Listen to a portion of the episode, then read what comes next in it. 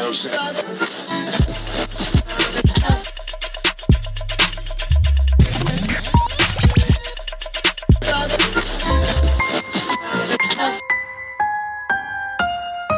mal hören.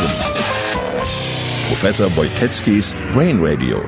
Eine Audiokolumne. Kennen Sie das Phänomen, wenn Sie viel Podcast hören oder viel der gleichen Person zuhören, dass Sie sich der fast schon freundschaftlich oder familiär verbunden fühlen? Also, das erwarte ich jetzt nicht mir gegenüber, aber dieses grundsätzliche Phänomen oder dass man Menschen, die man aus Medien sieht, dass man da eine Zuneigung entwickelt.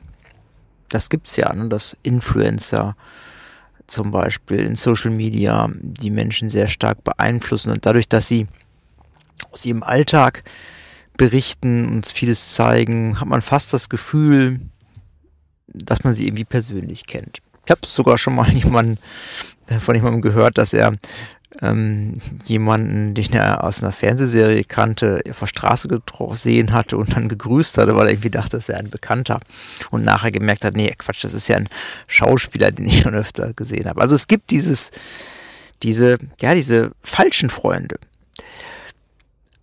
Was macht das Gehirn, wenn es diese, an diese Menschen denkt? Gibt es da einen Unterschied zu echten Freunden. Das ist untersucht worden in einer Publikation, die in diesem Jahr in Brain Sciences rauskam. Eine Untersuchung, bei der ähm, Leute aufschreiben sollten, Probanden sollten Namen aufschreiben von ihren sehr nahestehenden Personen, von Freunden, von Familienangehörigen. Oder äh, dann sollten sie eine andere Liste machen von Influencern, von Prominenten, ähm, denen sich irgendwie emotional was empfinden, denen zugeneigt fühlen, die sie irgendwie beeindruckend finden. Und dann sollten sie eine Liste machen von Menschen, bei denen sie überhaupt gar keine, gar keine Emotion, keine besondere Bedeutung zu empfinden, also neutrale Personen. Und dann wurden diese, diese Namen vorgespielt, stehen gezeigt am Monitor und gleichzeitig die Hirnströme mit einem EEG, Elektroenzephalographie, aufgezeichnet. Und was man bei diesen EEG-Hirnstrommessungen machen kann, ist ähm, ereigniskorrelierte Potenziale abzuleiten. Also Potenziale, die sich rausmitteln, wenn sie ein Ereignis zeigen, kann man aus den Hirn, wenn sie verschiedene Ereignisse mehrfach darbieten, kann man die mittlere Aktion aus dem äh, aus den Hirnströmen rausrechnen, averagen und dann zu dem Ereignis genau dann korrelieren zeitlich korrelieren und man kann dann im Bereich von ein paar hundert Millisekunden sehen, wie das Gehirn auf solche Ereignisse reagiert. Und das hat man mit diesen verschiedenen Worten gemacht und man hat tatsächlich gefunden, es gibt nichts, was über echte Freunde geht. Ja, also das Gehirn reagiert auf echte Freunde, echte Bekannte mit einer mit einem stärkeren Ausschlag als bei der Darbietung von von falschen Freunden. Ähm, das äh, und auch erst recht gegenüber neutralen neutralen Personen.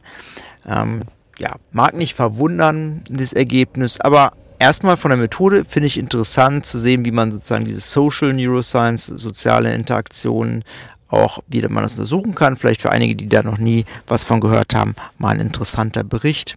Und natürlich gleichzeitig nochmal ein Appell damit verbunden.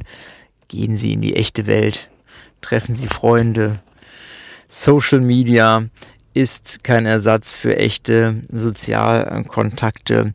Und auch wenn Sie mir und Kai Grun und seinem Team gern zuhören von klinisch relevant, es ersetzt natürlich nicht den Austausch mit Freunden und Kollegen. Es ist ein Add-on.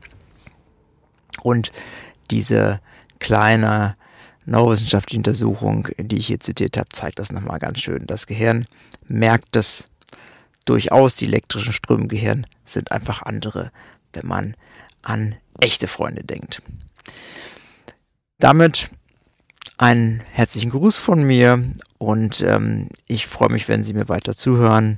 Meine kleine, mein kleiner Audio-Snack, meine kleine Audiokolumne einmal im Monat. Ich freue mich aufs nächste Mal. Bis dahin.